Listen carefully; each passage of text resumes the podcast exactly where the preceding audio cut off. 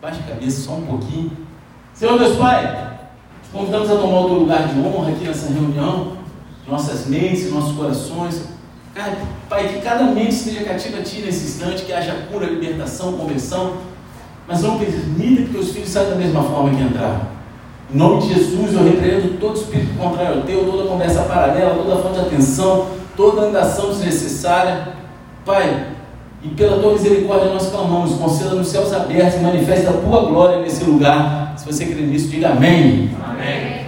Então, a gente acabou uma série de pregação, uma série de sermões que a gente focava nos milagres de Cristo, compreendidos entre Mateus 8 e 9.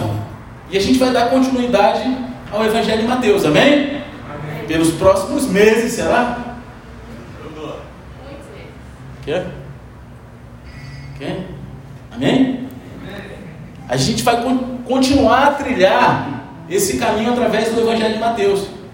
Eu vou até o final, quem crê nisso? Amém. Será que eu consigo? Amém. Se Deus não me levar antes, né? Olha aí, se a, se a pastora está aqui, já é melhor de cara feia. E a gente está vindo desde o Sermão da Montanha, em Mateus 5, 7, amém? Eu não comecei do iníciozinho, né? Sei lá porquê, eu fui, comecei ali de 5, do capítulo 5 em diante, falando sobre o Sermão da Montanha, aí acabou o Sermão da Montanha, me empolguei e fui mais adiante, e agora me empolguei e vou até o final, amém?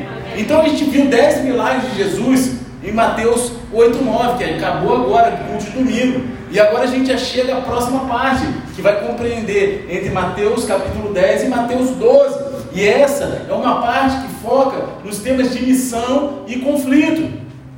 A igreja não é igreja se não for uma igreja missionária. Se o foco da igreja não for missões, ganhar vidas, a igreja perde o foco, amém? amém. Cada uma tem um chamado. Mas o foco da igreja é fazer missões, independente do tipo de missão, amém? Porque muitas vezes quando a gente fala missão, a gente só pensa em para o Oriente Médio e fala, né? Fica desesperado. Eu não, mando os outros. E a missão é um grande tema do Evangelho de Mateus. Jesus ele veio do céu para cumprir a sua missão na terra e depois ele nos envia a missão também. Né? Ele vem, cumpre a missão dele e depois fala assim: agora vocês cumprem a missão de, a missão de vocês. E assim como Jesus experimentou o conflito quando avançou com a sua missão, nós também podemos esperar um conflito muito grande, sempre que a gente avançar com a missão de Deus para a nossa vida. Não, crê, não ache que vai ser tudo molezinha. Toda vez que a gente tiver no foco certo da missão que Deus nos deu, né, com aquele coração de missão dada e missão cumprida, o pau vai quebrar. Né? Pô, pastor, eu vim aqui no culto de quarta, para escutar que se eu tiver no caminho certo o pau vai quebrar, prefiro ir lá na igreja do pastor Clodoaldo que ele fala que eu vou ganhar dinheiro. Então, fica à vontade. Porque a Bíblia ela fala isso. Ela não fala o contrário. Amém? Pastor Clodoaldo não existe não, tá? Eu estou inventando pastor. Tá? Porque depois todo mundo, caraca, pastor, pô, pastor tá não. Estou inventando um nome qualquer. Se existe, me perdoa. Deve existir no mundo pastor Clodoaldo, né? Mas não tem nada a ver com ele. então hoje a gente vai olhar para a missão de Deus conforme definida para nós, em Mateus 10, do versículo 1 ao 15. Embora a gente examine todos os 15 versículos hoje, né? Eu quero ler apenas o versículo 1 nesse início. Então eu vou pedir para que vocês abram a palavra de Deus no Evangelho de Mateus, capítulo 10, versículo 1. Quem for achando, eita glória, bem pentecostal. Se você não tiver Bíblia, pega a aí na televisão e se você não estiver achando, abre em qualquer lugar, faz cara de cachorro, mas fala assim, meu Deus. Hein? Ninguém falou meu Deus hoje, estou feliz. Mateus 10, 1. Todos acharam? Tá fraquinha pentecostal, pode gritar. Pô. O pastor não grita não, mas a galera pode. Vai, fala aí. Ah, agora sim. Diz assim: Tendo Jesus chamado seus doze discípulos, deu-lhes autoridade sobre os espíritos imundos para expulsar e para curar todo tipo de doenças e enfermidades. Acabou. Como cristãos, todos nós estamos em uma missão de Deus. Ou deveríamos estar, amém? Quem é cristão aqui? Levanta a mão. Todo mundo é cristão ou não? Amém? Então todos nós estamos em uma missão de Deus em nossas vidas, amém? Essa missão, ela, ajuda a nos definir como cristãos, ajuda a nos definir como igreja e nos aponta para o nosso propósito e prioridades adequadas em nossas vidas. É isso que essa missão de Deus para nossas vidas faz. Ela faz com que a nossa vida tenha um sentido e a gente entenda as prioridades. Amém? E na passagem de hoje, Jesus ele chama os seus doze discípulos para vir até Ele chama para si. Ele chama, ó, chega cá, vem para cá. Aí, ele fala, ó, vem, vem de canto, sabe quando o pai chama o filho de canto? Chega aqui. Sabe? E ele vai e designa esses caras como apóstolos e os envia na primeira missão. Ele dá instruções sobre quando devem ir. E em seguida dá instruções adicionais sobre quando chegarem lá, o que eles vão fazer, o que, que eles precisam para quando e o que, que eles precisam para quando chegarem lá. Né? E um dos desafios para nós nessa passagem é entender de que maneira a nossa missão tem a ver ou é igual à missão dos doze e de que maneira é diferente também. Amém? E existem alguns paralelos claros entre as duas missões, mas também existem algumas diferenças muito marcantes. Então hoje a gente vai olhar para a missão dos doze e a nossa missão à luz das Escrituras. Amém? Amém, Amém ou não? Amém. Em primeiro lugar, todos nós somos chamados à missão de Deus. Todos nós temos uma missão. Todos nós fomos chamados por Deus para viver uma missão nessa terra. Quem crê nisso? Não foram apenas os doze no Evangelho de Mateus, mas todos nós temos uma missão em Cristo. Você não é apenas chamado a crer em Jesus como cristão. Você não é apenas chamado a ficar sentado no banco, engordando com um boi gordo, com a boca escancarada, cheia de dentes, sorrindo, que eu sou um bom cristão. Não. Todos nós temos uma missão em Cristo. Amém? Amém. Você, eu, todos nós somos chamados a compartilhar Jesus com as outras pessoas. E esse chamado, ele vem diretamente do, do próprio Jesus Cristo para nós. Amém? Amém? Como crente, fomos chamados e recebemos a autoridade de Cristo para cumprir essa missão de Deus. A gente vê isso na passagem de hoje, sobre o chamado dos doze discípulos. Quando ele fala lá em 10, 1, fala: Tendo Jesus chamado os seus doze discípulos, primeiro ele chama, depois ele envia. Amém? Ele chamou, aí deu-lhes autoridade para os sobre espíritos imundos, para os expulsar e para curar todo tipo de doença e enfermidade. Agora, Jesus ele já havia chamado os seus discípulos para segui-lo. E vemos o chamado dos primeiros discípulos de Jesus em Mateus 4. Se você ler lá Mateus 4, você vai ver o primeiro chamado de Jesus aos seus discípulos. Mas se você se lembra, se você já leu essa parte, né? naquela época o chamado era: Jesus lhes disse: Venham comigo e eu os farei pescadores de homens, de gente, né? pessoas, depende do, da tua versão. Isso está lá em Mateus 4,19. Em outras palavras, o chamado para seguir Jesus inclui o chamado de compartilhar Cristo com outras pessoas. Se você é um cristão que não compartilha Cristo com ninguém, você não está sendo cristão. Se você é um cristão que você não fala de Jesus para as outras pessoas lá fora, você não está aceitando o chamado e vivendo o propósito de Cristo na tua vida. Amém? Estamos em missão de Deus. Em Mateus 4, Jesus ele chamou seus discípulos para segui-lo. Agora, aqui em Mateus 10, ele, se, ele prepara para enviá-los. Ele prepara os discípulos para enviá-los. E observe que antes de enviá-los, ele lhes dá autoridade. Jesus ele vai e dá autoridade para eles. Aqui em Mateus 10, ele dá aos dois discípulos um tipo muito específico de autoridade. Ele lhes dá autoridade sobre espíritos imundos para expulsar e curar todo tipo de doenças e enfermidades. Ou seja, ele deu autoridade sobre os espíritos imundos para expulsar os espíritos imundos e sobre as doenças e as enfermidades. E essa é a mesma autoridade que acabamos de ver Jesus exercendo nos dez milagres que a gente viu na série anterior, lá em Mateus do 8 ao 9. Não foi essa autoridade? Ou seja, a autoridade que estava sobre Jesus, ele delega sobre os apóstolos. Ele dá aos discípulos a mesma autoridade sobre a doença e Satanás que ele exerceu. E na verdade, a frase todo tipo de doenças e enfermidades, usada para descrever o seu ministério de cura em Mateus 10, é exatamente a mesma frase usada em Mateus 9 para descrever o ministério de cura de Jesus. É a mesma frase. E Jesus ele dá autoridade porque ele tem autoridade. Você só pode dar aquilo que você já tem. Eu não posso chegar aqui, ó. Toma aí. Posso? Não é meu? É meu? Então se eu não tenho, eu não posso dar. Agora, se eu quiser pegar o meu que está ali e dar para alguém aqui, eu posso, porque eu já tenho. É meu. Amém? Foi isso que Jesus fez. É a mesma coisa quando chegamos ao fim do Evangelho de Mateus. E Jesus ele dá a grande comissão. Lá em Mateus 28, 18, 19 diz assim: Jesus aproximando-se falou-lhes, dizendo: Toda autoridade me foi dada no céu e na terra, portanto, vão e façam discípulos de todas as nações, batizando-os em nome do Pai, do Filho e do Espírito Santo. Jesus ele dá autoridade porque ele já tem autoridade. E Jesus nos chama para ir em missão para ele.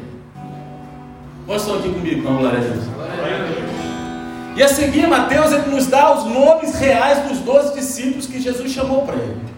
Ele cita um por um. Amém? Ele fala lá do versículo 2 ao 4. Ora, os nomes dos doze apóstolos são estes: primeiro, Simão, chamado Pedro, e André, seu irmão, Tiago, filho de Zebedeu, e João, seu irmão, Filipe e Bartolomeu, Tomé e Mateus, o publicano, Tiago, filho de Alfeu e Tadeu, Simão, o Zelote e Judas Iscariotes, que, que foi quem o traiu. Observamos que Mateus ele nos chama de apóstolos aqui, em vez de discípulos. Mateus vem e fala, são os apóstolos. Jesus ele tinha muitos discípulos ou seguidores, mas apenas esses doze discípulos também foram designados como apóstolos.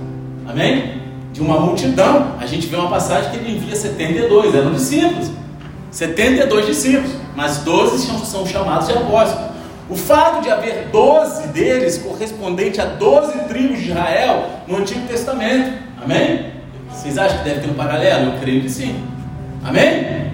Assim como Deus fez o povo de Israel crescer das 12 tribos de Israel no Antigo Testamento, Deus fará a sua igreja crescer por meio do testemunho inicial desses 12 apóstolos. Deus trabalhando.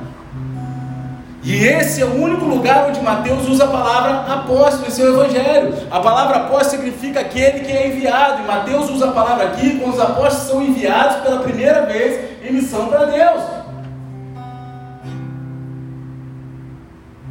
Devemos observar também que os 12 apóstolos estão listados em pares. Vocês já perceberam isso?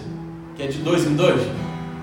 Pedro e André, Tiago e João, Filipe e Bartolomeu, Tomé e Mateus, Tiago e Tadeu, Simão e Judas. A gente sabe por outras partes do Evangelho que Jesus ele frequentemente enviava os discípulos de dois em dois.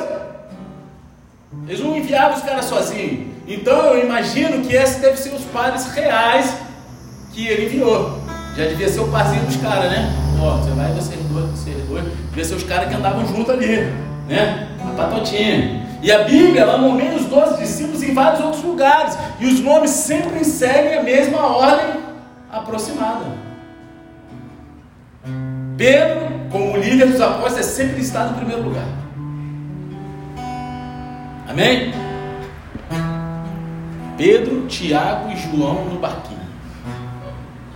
Né? Cadê? Chega, aí fazer um hip hop com Pedro, Tiago e João no barquinho. Tu que é o cara do hip hop, olhando pra trás quê, rapaz? Tô sabendo?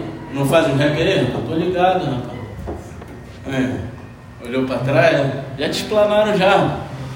Pedro, Tiago e João, eles formaram um círculo interno especial de três entre os apóstolos. Eu já preguei sobre isso. Onde você quer estar? Na multidão, no barco ou no monte com Jesus? Não é isso? É legal estar no barco, mas tem um lugar ainda melhor. Que só os três foram lá para o monte. Não é isso? Então, eles tinham, estavam, faziam parte do, do, né, do, tipo assim, um círculo menor de confiança. E seus nomes, eles sempre aparecem nos primeiros quatro nomes da lista. Quando Tomé e Mateus são listados em outro lugar, o nome de Mateus é sempre listado primeiro, provavelmente porque ele seja mais proeminente do que Tomé. No entanto, a gente deve observar aqui no Evangelho de Mateus que Mateus ele está escrevendo, Mateus humilde, sabe, por último, ele humildemente ele vai lá e coloca Tomé em primeiro lugar. E também Judas, ele é listado e identificado como aquele que traiu Cristo.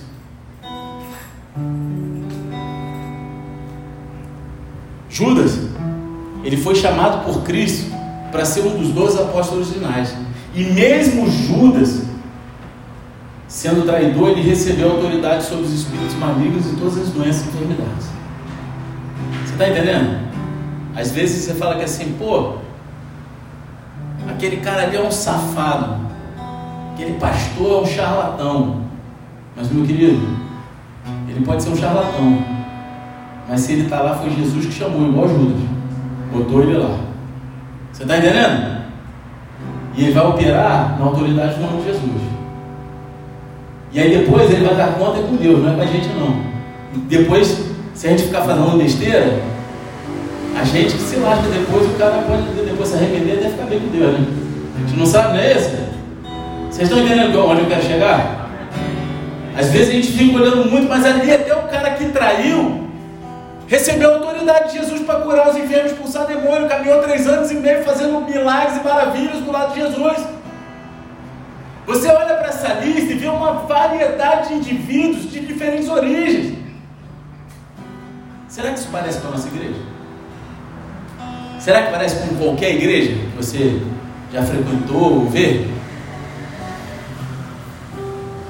A gente também é uma variedade de indivíduos de diferentes origens. E no entanto, assim como os doze discípulos, fomos chamados para cumprir uma missão comum. A gente tem uma missão em comum. Jesus chamou os doze discípulos e deu-lhes autoridade e os chamou de apóstolos e os enviou. Nós também fomos chamados e recebemos a autoridade de Cristo para fazer discípulos de todas as nações. Todos nós somos chamados à missão de Deus, assim como os discípulos. Nós fomos chamados, um independente né? Tem uns que são meio uns careca, outros cabeludinhos, uns gordinhos, outros magrinhos, uns gostam de correr, os outros gostam de comer. Quer dizer, acho que comer todo mundo gosta, né? Crente que não gosta de comer, meu irmão, tem que fazer libertação. Né? Então, um gosta de andar de moto, outro de bicicleta, outro de carro, e assim vai. Mas a gente, o que nos une não é isso, o que nos une é a nossa missão, que é em comum, que é propagar o Evangelho, ganhar as vidas, operar os milagres e as maravilhas, em nome de Jesus, amém? Só que tem um porém. Quando Jesus ele chamou os dois discípulos, ele também lhes deu instruções específicas para a sua missão. Eu quero que vocês tenham os ouvidos e o coração atento nesse momento, porque, tipo assim, para que você não, não, se escandalize nem interprete errado o que eu vou falar aqui, amém? amém. Daqui para frente, amém? Não é polêmico não, mas pode né, você entender errado e gerar um conflito no teu coração.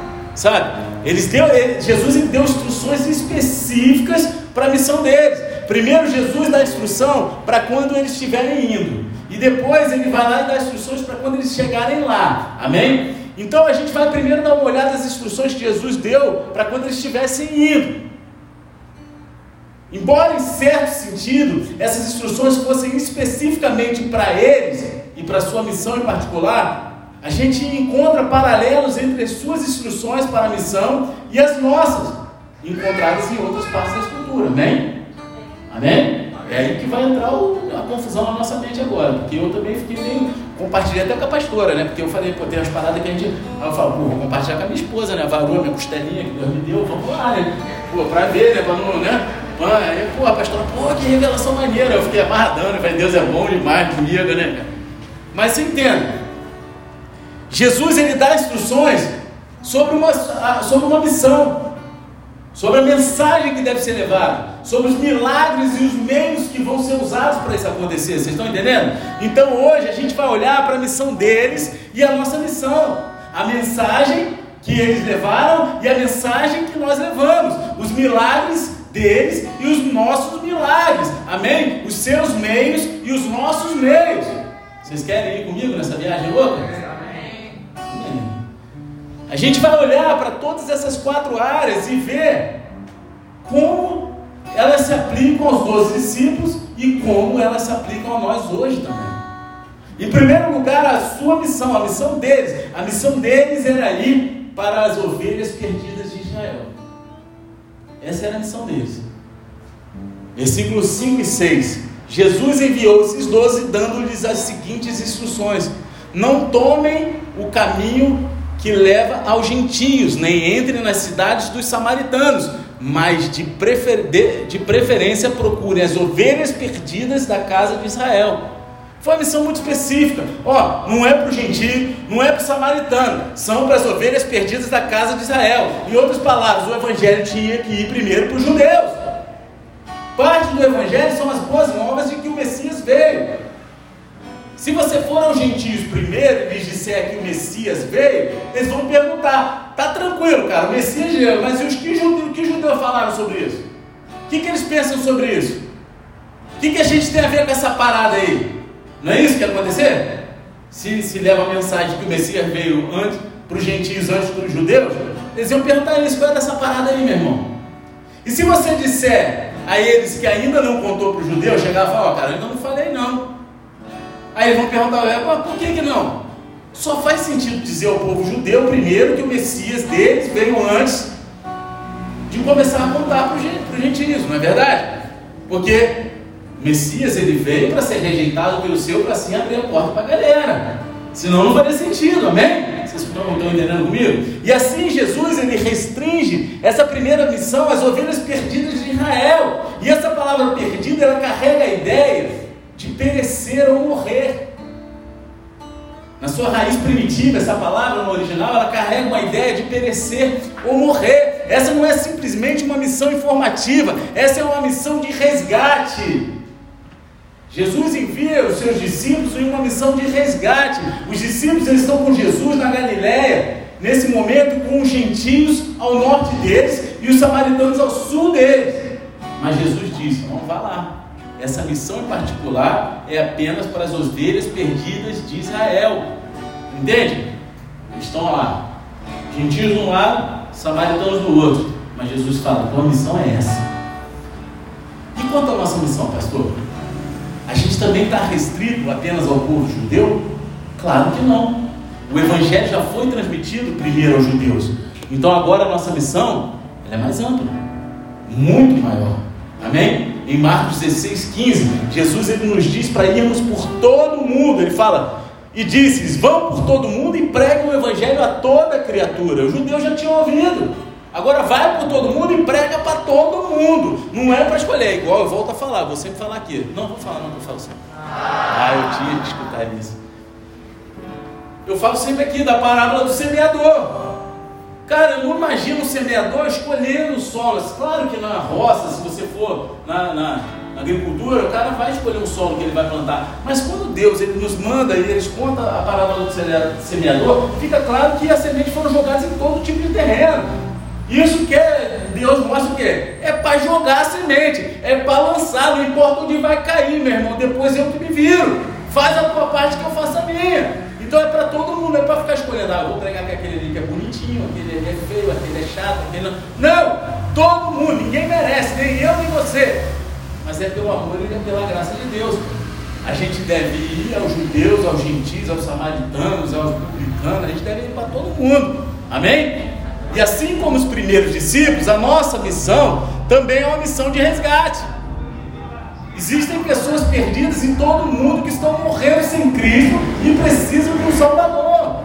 Quem vai levar esse Salvador para eles? Amém? Eles precisam de Jesus. E por isso a gente precisa, a gente deve, necessita ir por todo mundo para pregar o Evangelho. Então a gente viu a missão dos discípulos. Agora, Vamos ver a mensagem. Jesus disse a eles em Mateus: pelo caminho, preguem que está próximo o reino dos céus. Versículo 7. Amém? Pelo caminho, preguem que está próximo o reino dos céus. A mensagem deles era muito simples: o reino dos céus está próximo. Era muito simples. Essa é exatamente a mesma mensagem João Batista e Jesus pregaram no início do Evangelho de Mateus, não é? João Batista não proclamava isso? Jesus não proclamava isso? João pregou sobre Jesus, Jesus pregou sobre si mesmo. O reino de Deus é o governo ativo de Deus sobre todas as coisas. Amém? Jesus é o rei. E eu tenho falado isso aqui nos cultos. E quando o rei está perto, o reino está próximo. Quando um rei vai em comitiva a outro reino, ele leva o reino dele junto. Ele leva tudo o que há de especial no reino dele para presentear o outro reino. Amém ou não? O que é de especial no reino dos céus? Milagres e maravilhas, curas. Você está entendendo? As especiarias que Jesus trouxe em sua comitiva são essa autoridade. Você está entendendo? E assim Jesus diz aos discípulos a mensagem específica que eles devem compartilhar em sua missão. O reino dos céus está próximo. Está próximo. E quanto a nós? Jesus nos deu alguma missão sobre essa mensagem? Ele falou qual era a mensagem? Falou ou não falou? Sim ou não? Sim. Jesus ele nos disse para pregar o Evangelho. Lá em Marcos 16, 15, disse: Vão por todo mundo e preguem o Evangelho a toda criatura. Ele não fala mais para a gente pregar: O reino dos céus está próximo. O reino dos céus há de vir, há de voltar. Amém. Nós somos embaixadores do reino, embaixadores de Cristo. Amém? Mas o reino não está mais. Ele deixou o Espírito Santo aqui. Ele deixou nós como representantes. Mas o reino não está mais. Amém? Está vendo? Esse é um dos parafusos que entrou na minha cabeça. E aí eu falei, cara, não é verdade? Essa parada é doida. O Evangelho é a boa notícia de que Jesus morreu na cruz para pagar o preço total pelos nossos pecados. Ele ressuscitou dos mortos, vitorioso sobre o pecado e a morte. E essa é a mensagem que a gente deve levar a todo mundo.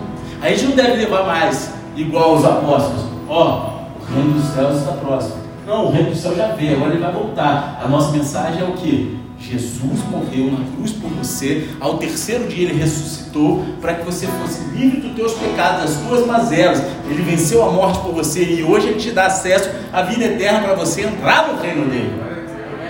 Amém? Tu viu a diferença da mensagem? Há uma diferença. A missão dos discípulos e a mensagem agora é vencer os milagres. Você está entendendo? Jesus diz a eles em Mateus 8: curem enfermos, ressuscitem mortos. Aí é outra coisa que pode gerar um parafuso na tua cabeça. Hein? Presta bem atenção. Curem enfermos, ressuscitem mortos. Purifiquem leprosos, expulsem demônios. Vocês receberam de graça, portanto, deem de graça. Esses são os mesmos tipos de milagres que Jesus realizou em Mateus 8 ao 9, 8 e 9, não é? Os mesmos tipos. Quando a gente viu os milagres de Jesus na, na última série. Então, como a purificação dos leprosos também é enfatizada, a gente deve observar. Quando vimos Jesus curando o leproso, Mateus 8, a gente viu como a cura da lepra simbolizava especialmente, especificamente, o poder de Deus para nos purificar dos nossos pecados. Não foi isso que a gente viu? Então, por que todos esses milagres? Por que não apenas pregar a mensagem sem os milagres? Porque os milagres faziam parte da sua mensagem. Jesus deu a eles poder para realizar os milagres por causa da sua mensagem. Então a gente deve se lembrar de que a mensagem deles era a mesma. O reino de Deus está próximo. Qual é o reino de Deus? O governo de Deus sobre a doença, sobre Satanás e sobre a morte. E como você sabe que o reino de Deus está próximo? Quando você vê Jesus, o rei, exercendo o seu poder sobre as doenças, sobre Satanás e sobre a morte. Os apóstolos foram enviados como representantes de Cristo e, portanto, Jesus lhe deu a mesma autoridade sobre a doença, sobre Satanás e sobre a morte que ele possuía. Os apóstolos falavam ser curado em nome de Jesus, eles estavam revestidos da mesma autoridade de Jesus. Então, do mesmo jeito que Jesus falava, sai enfermidade, eles falavam, essa enfermidade saía ressuscita. Eles não falavam em nome de Jesus, eles falavam ressuscita. Vocês estão entendendo? Porque não, a ordem de Jesus não faz no meu nome. Falou, vai lá, façam isso. Amém? Vocês estão entendendo? Observe também que os apóstolos não deviam cobrar por seu serviço. Eles não deviam chegar lá e falar, pô, aí, ó, vou curar aí, mas me dá um dinheirinho aí, ó. Põe dezinho aqui, ó. Vai, põe dezinho. Aí, joga aí, cara. Vou lá na tua casa fazer uma visita, mas dá dezinho. Se fizer um bolinho gostoso, já vou. Tô ficando. Eu vou ganhar. Ele riu, velho. A, Patrícia, eu vou lá, rapaz. Pô, tô, já sou gordinha, tô ficando mais, né? Tem um outro lá que, que, que buscou o Claudivan para ser discípulo do Claudivan só por causa do lanche. Fala assim, pô, que fudeu. Eita, glória! Aí, tá vendo? Mas não, falando sério. Sabe, eles não deviam cobrar por seu serviço. Eles receberam esse poder e autoridade de graça. E o que receberam de graça, eles deviam dar de graça aos outros. Não é algo que deva ser cobrado. E quanto a nós, pastor? A gente recebeu o mesmo poder de fazer milagres que os apóstolos receberam? Alguns diriam que sim. Mas eu acredito que eles receberam um poder especial e uma unção de Jesus para a sua missão, que foi o que eu falei aqui. Eles não precisavam falar em nome de Jesus. A autoridade que estava sobre eles era o que bastava. Jesus estava com eles ali. Eles carregavam o reino junto com eles. Você está entendendo? Amém ou não? Amém. Está dando parafuso, está dando nó na tua mente ou não? Você está tá, tá entendendo a, a minha visão? Amém? Eles receberam o poder direto para curar os enfermos, para ressuscitar os mortos e expulsar os demônios. Eles apenas tinham que dizer e acontecia. Ser curado. Recebe a cura. Levanta. Faz isso. Eles ordenavam e as coisas aconteciam. Assim como Moisés e Elias e outros que receberam poderes especiais para fazer milagres. Eles receberam autoridade para fazer milagres no Antigo Testamento. Os apóstolos receberam autoridades especiais para fazer esses milagres no Novo Testamento. E é por isso que eles são chamados de apóstolos e nós não. Hoje tem apóstolos. Eles têm autoridades diferenciadas. Amém? Amém ou não? Amém. Jesus ele tinha muitos discípulos ou seguidores naquela época, mas só os doze apóstolos receberam essa autoridade, poderes e autoridades especiais que não foram dados aos outros seguidores. Amém? Você não vê ele falando a mesma coisa para os 72. Vê? Foi outro tipo de autoridade. Foi outro tipo de mensagem. No livro de Atos, são os apóstolos que são apontados como tendo autoridade para realizar curas e milagres. Em 2 Coríntios 12, 12, Paulo diz que sinais, milagres e maravilhas são as coisas que marcam especificamente um apóstolo. Você está entendendo? Pastor, então você está falando que hoje em dia não tem mais sinais e maravilhas? Não, não estou falando isso. É isso que eu quero que você entenda. Não estou falando isso. Estou falando que a maneira e a autoridade recebida para fazer e exercer são diferentes. Você está entendendo ou não? Amém?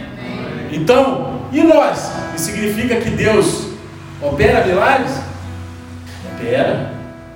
Mas ao contrário dos apóstolos, que receberam autoridade direta para fazer isso, e acontecia, nós somos instruídos a pedir em nome de Jesus. A gente não tem poder e autoridade nenhuma em nós mesmos. Você está entendendo? Só que para a gente usar o nome de Jesus, a gente tem que ter intimidade com ele. Senão a gente fica que nem aqueles que andavam e escutaram Paulo expulsar, fazer e tal. Aí chegaram por demônio e falaram que assim, ah, nós te expulsamos em nome de Jesus, aquele que Paulo fala. É, Jesus eu sei quem é, Paulo também, mas e vocês? Toma discipulado, só todo mundo corre pelado. Né? Está entendendo? João 14, 12 ao versículo 14. Em verdade, em verdade lhes digo que aquele que crê em mim fará também as obras que eu faço e outras maiores fará, porque eu vou para junto do Pai. E tudo que vocês pedirem em meu nome, isso farei, a fim de que o Pai seja glorificado no Filho. Se me pedirem alguma coisa em meu nome, eu o farei. A gente não tem mais autoridade delegada para fazer da maneira que a gente quer, mas sim para pedir em nome de Jesus. A autoridade que há no nome de Jesus, e não nós somos detentores da autoridade. Vocês estão entendendo o que eu quero dizer aqui? Pedir em nome de Jesus significa pedir na autoridade de Jesus e de acordo com a vontade dele. E quando pedimos com a autoridade de Jesus e de acordo com a sua vontade, grandes coisas acontecem. Você está entendendo?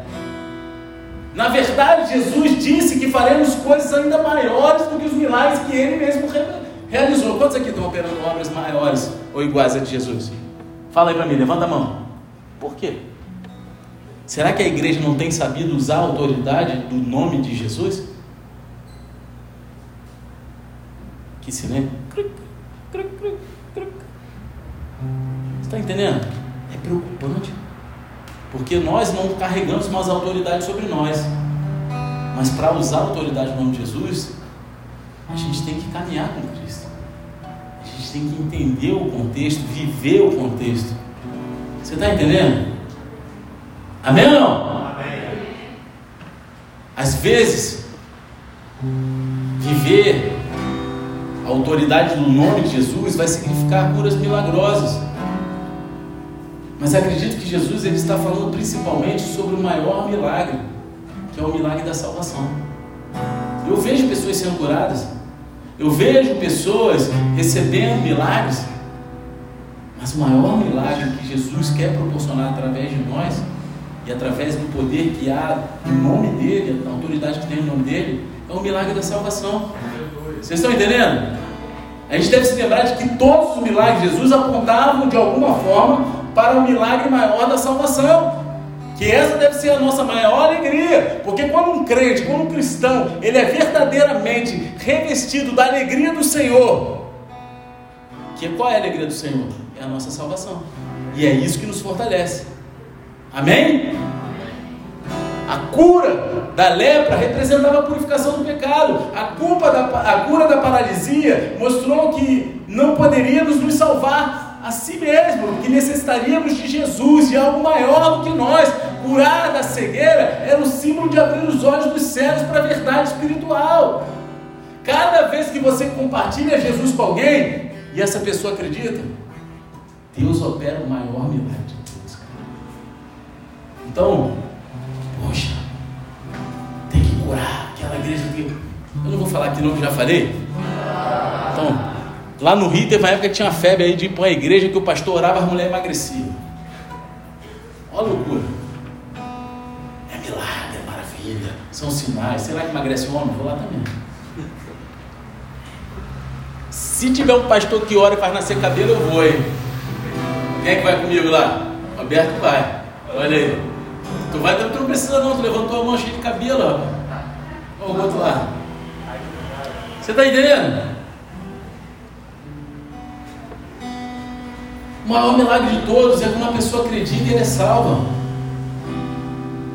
O maior milagre, porque a vida dessa pessoa, ela não mudou apenas aqui nessa vida, mas por toda a eternidade. Todos os milagres de Jesus, eles foram sinais apontando para o maior milagre de todos, a salvação dos pecadores e o dom gratuito da vida eterna. E eu não estou falando aqui que não existe mais milagres hoje, vocês estão entendendo? Mas eu estou falando que o maior milagre que a gente deve esperar é uma pessoa aceitar Jesus. Por isso que eu mandei o, o azulzinho ali, né, meu? Ir lá chamar o outro lá embaixo. Porque se esse cara virar a chave, ele vai receber o maior milagre de todos. Depois os outros podem até vir. Cura, maravilhas, prodígios, glória a Deus. Mas o maior é ele se converter, ele encontrar Jesus e a vida dele ser transformada não aqui, mas na eternidade. Você está entendendo? A gente tem visto as instruções de Jesus para os apóstolos enquanto eles foram. Não é isso? A gente não viu? Quando eles estavam indo. E até agora, a gente viu a missão e a mensagem dos seus milagres. E finalmente a gente vai dar uma olhada nos meios que eles usaram para chegar lá. Amém? Mateus 10, 9 e 10. Não levem ouro, nem prata, nem cobre, nem em seus cintos nem sacola para o caminho, nem duas túnicas, nem sandálias, nem bordão, porque o trabalhador é digno do seu alimento. O ouro, a prata e o cobre se referem aos diferentes tipos de moedas que existiam naquela época. Então, basicamente, Jesus estava dizendo para eles não levar dinheiro com eles. Ó, vai lá e não leva nada. Tá ligado, Giovanni? É a mesma coisa que eu falar para você, ó, vamos embora lá para São João da Boa Vista, lá dia 11 de setembro, de novembro, mas não leva dinheiro não, meu do jeito que tu tá aí. Levanta e anda. Vai. Era isso que Jesus estava falando para ele. a sacola teria sido uma sacola de viagem para carregar comida e outros itens de viagem. Então, eles não deveriam levar nenhuma provisão com eles, nada, nada, nada. Então, eles não deveriam levar túnica, nem sandália ou bordão extra. Eles deveriam ir apenas com as roupas do corpo, as sandálias que já tinham no pé tudo que estava no corpo deles, sem nada além do que precisavam para iniciar, que é o primeiro passo. Mas Jesus, ele dá razão para essa instrução. Ele fala, porque o trabalhador é digno do seu alimento.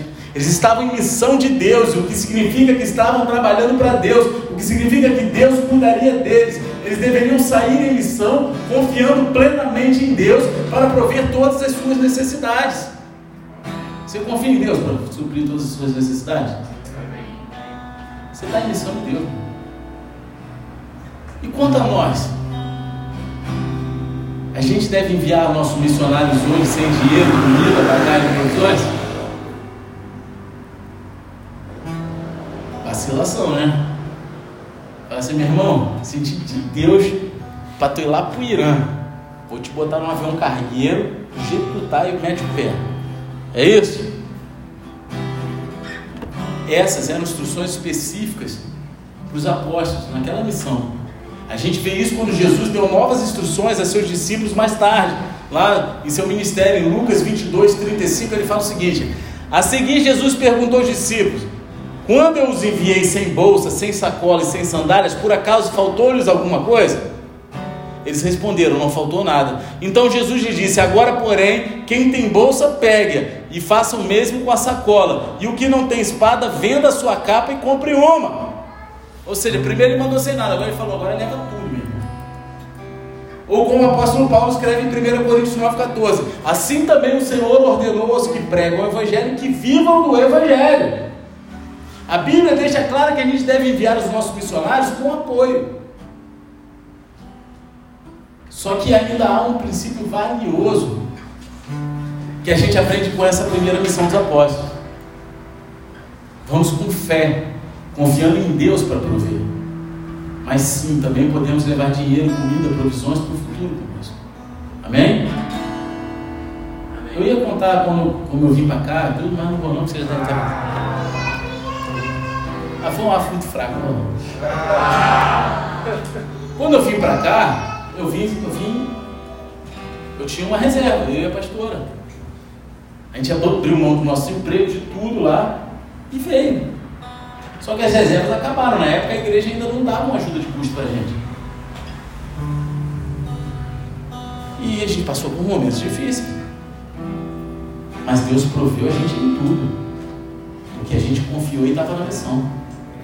Teve um dia que a gente tinha comida na geladeira para acabar o mês. Estava acabando o mês já, tá? Mas na outra semana ia virar o mês, ia começar a chegar as contas, a gente não tinha dinheiro para pagar. E aí a pastora chegou para mim, meu amor, estou preocupado esse mês, porque vai acabar a comida.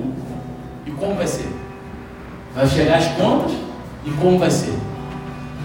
Eu falei para ela, mas eu estava falando para mim também, sabe? Eu falei, meu amor, olha só, não foi Deus que enviou? Ela foi. Eu falei, então Deus capacita e Deus sustenta. Vamos orar que vai dar certo. Amém. A gente orou, a gente deitou na cama, cada um para ler seu livro, sua Bíblia. É que antes das crianças a gente tinha esse hábito de, de antes de dormir, dar uma leitura de, de luz acesa, né? Agora só leio no iPad depois que as crianças dormem. E ali a gente lia e compartilhava um com o outro, né? Aquilo que Deus estava ministrando, mas enfim. Aí eu morava numa casa de dois andares, lá na Rasa, nessa época. E daqui a pouco, 11 e meia da noite, eu escuto a voz, pastor, pastor. Eu falei, misericórdia, eu já cheio de problema, né? Porque, cara, eu sou pastor, mas eu sou gente, né? Eu já cheio dos meus problemas. Aí eu falei assim, rapaz, qual o problema que vem agora? Já deu até uma, uma contorcida nas tripas assim, né? Eu falei, misericórdia, Senhor, me, me ajuda. Né? E botei a cabeça assim na janela, a janela do lado da minha cama. Aí eu olhei, era um irmão que, que, é, que dava problema na igreja, era um irmão problemático, tá? Aí eu falei, misericórdia, Senhor. Ele, pastor, você está tá dormindo? Eu falei, não, estou acordado. Né? Aí ele falou assim, mas estava indo dormir. Pode descer falar aqui rapidinho comigo? Eu falei, posso, amém. Independente do que fosse, cara, eu sou pastor, estou ali para atender, igual o médico. O médico não pode se dar luxo de ligar o telefone de madrugada. Entendeu? Independente se o irmão é problemático ou não, Deus quer os problemáticos. Um dia eu fui problemático, amém? Não estou falando mal de ninguém, não. Porque Deus ele quer, eu já falei, preguei aqui, né? Deus quer os doidos. Só que aí eu desci, né? E eu desci, rapaz. Deus me deu um tapão na cara, como eu lhe pedi. O cara falou assim, pastor, abre a mão. Aí eu abri a mão, ele botou um tufo de dinheiro na minha mão e falou: Não pergunta o que, que é, não. Estava orando com a minha esposa, Deus mandou te dar e falar: É só um tempo, daqui a pouco vai melhorar. Eu falo isso me dá vontade de chorar. Por quê? Eu, foi a resposta de Deus à nossa oração. Eu entrei dentro de casa, eu falei, eu nem contei, eu agradeci, orei com ele, falei assim, meu amor, olha aqui. Aí eu abri a mão, ela contou, cara, o dinheiro certinho. Pra gente pagar todas as contas e botar comida para outro mês. Era certinho o dinheiro, no conta gotas.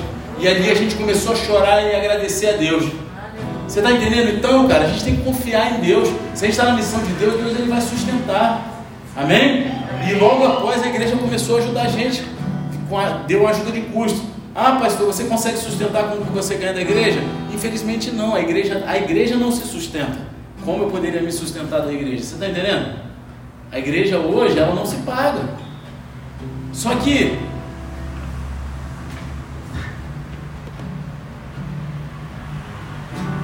Deus, quando Ele via, Ele capacita, Você crê nisso? Quem é que quer sair na missão para Deus? Eu não sei qual é a tua missão, não estou falando para você fazer igual eu fiz, abandonar tudo, mas você sabe que Deus requer de você.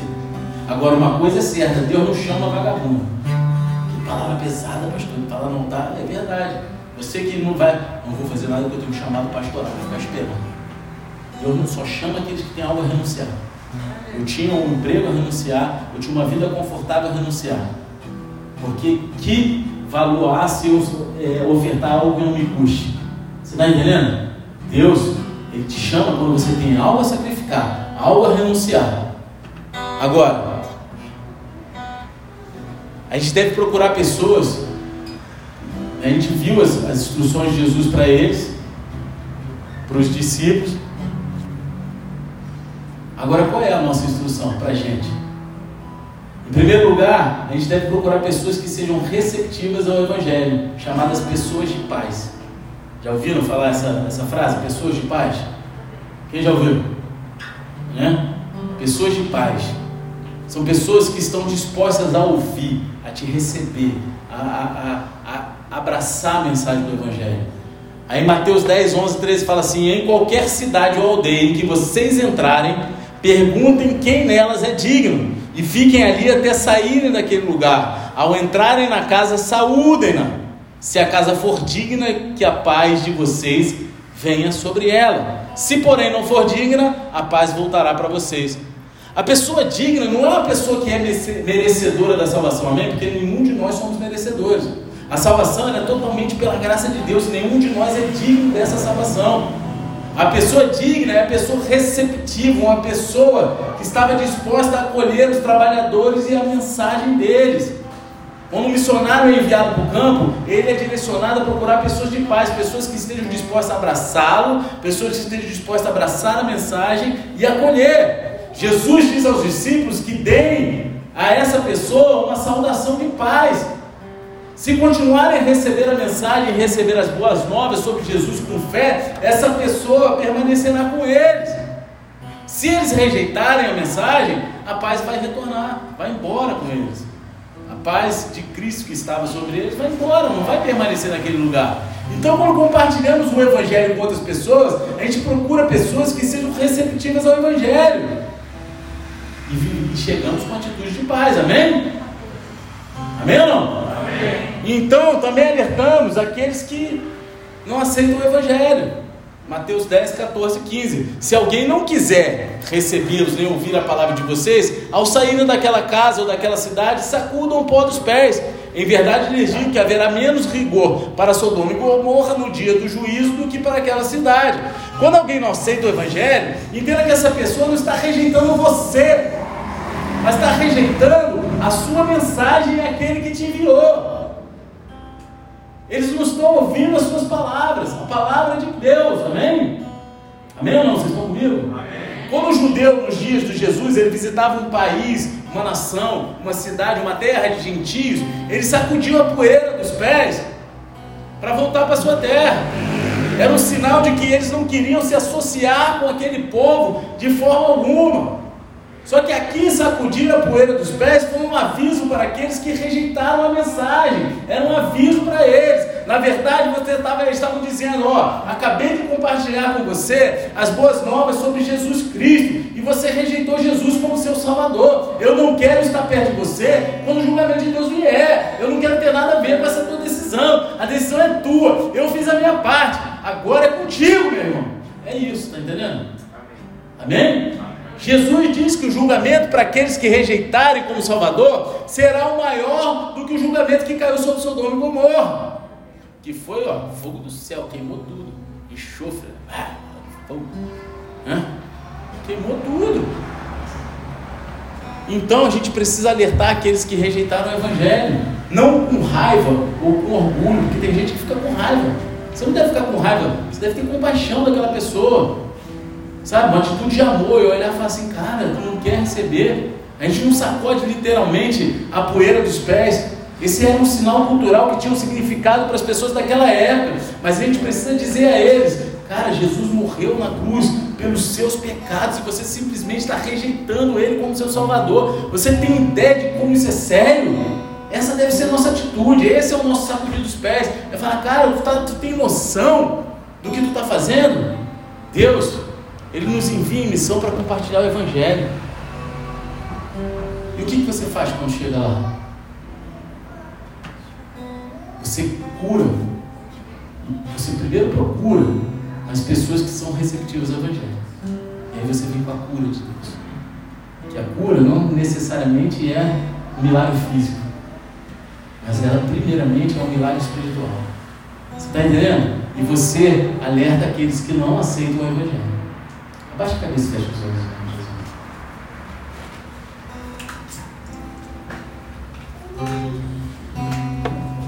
Todos nós estamos em missão da parte de Deus.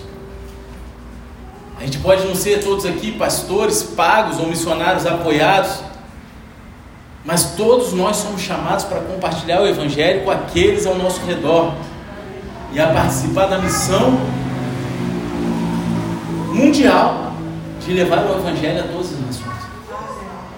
E se a gente está em missão, é melhor agirmos como se estivéssemos em missão. Precisamos fazer das prioridades de Deus as nossas prioridades e a missão de Cristo a nossa missão. Como a gente vai ver nos próximos capítulos que a gente vai entrar, que a gente vai estudar, a gente pode esperar conflito à medida que a gente avance na nossa missão. A pancadaria vai comer, o diabo, o inferno vai se levantar. Mas Deus, Ele nos deu instruções claras em Sua palavra e prometeu proteger o povo. Ele protegeu, Ele prometeu prover daquilo que necessitava para aqueles que estão em missão com Ele. Você está numa missão de Deus? Porque se você está, isso faz toda a diferença em como você vive a sua vida daqui em diante. Então a gente deve compartilhar Cristo. À medida que Deus nos dá a oportunidade e que a gente possa se entregar totalmente à missão que a gente tem, irmãos.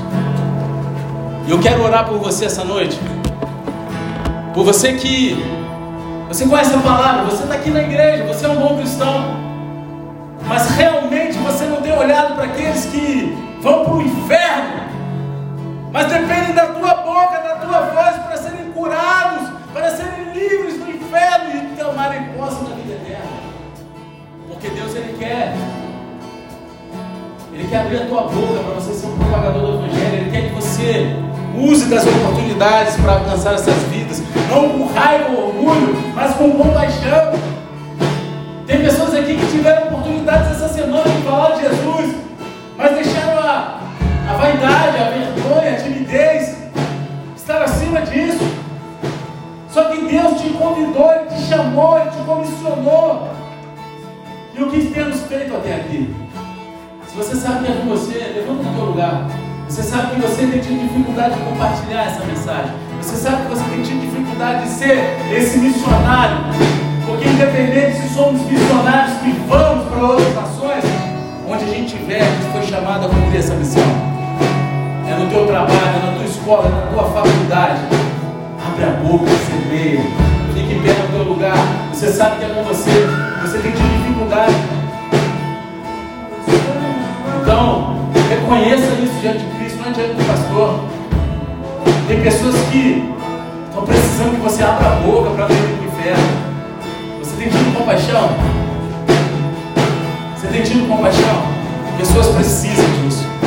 As pessoas ao teu redor estão necessitando disso. Senhor Deus Pai, eu apresento essas vidas aqui, Senhor, pedindo que o Senhor esteja capacitando cada um deles, Senhor. Revestido da tua autoridade, da autoridade que há no teu santo nome, Senhor, para que eles possam operar a maior cura de todas, que é levar salvação a todos aqueles que se achegarem a Ele, Pai. Oh, Pai, que os seus sinais de prodígios maravilhosos acompanhem também, Pai. Mas que eles possam, acima de tudo, glorificar no teu reino, bom testemunho, permanecer e levar a maior quantidade de vidas ao teu reino, Pai. Esse é o nosso clamor como igreja. É assim que nós te agradecemos e entregamos essas vidas no teu altar, em nome de Jesus. Amém e amém. Após Jesus.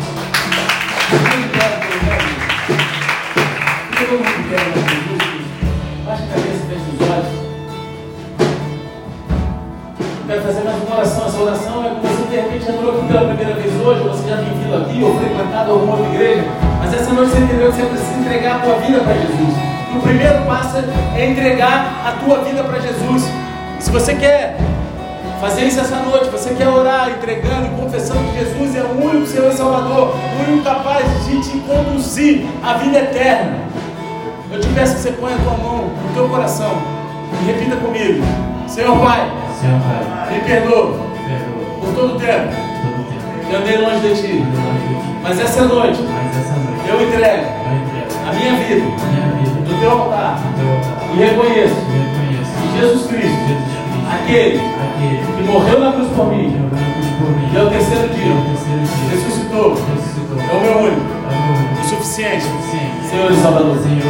Pai, Pai, escreve meu nome no livro da vida no livro da vida me conduz me conduz até a eternidade. até a eternidade. Em nome de Jesus. Nome Amém e amém. Senhor Deus Pai, apresenta essas vidas aqui no teu altar, seus filhos e filhas se arrependeram. Pai, reconhecendo o teu Senhor e a soberania deles, livre de todo o mal e toda a revelação do inferno. Conduz o Senhor debaixo da tua graça, debaixo das tuas asas, Senhor. Pai, coloca os teus santos acampados ao redor deles. Em nome de Jesus, Pai, que eles permaneçam firmes na tua palavra, no teu caminho, sem desviar nem para a direita nem para a esquerda, sendo a recebendo o teu amor na tua igreja, sendo um com o teu corpo, que é a tua igreja e contigo até o grande dia, em nome de Jesus. Se você concorda com isso, aplaude Jesus. Aleluia. Aleluia.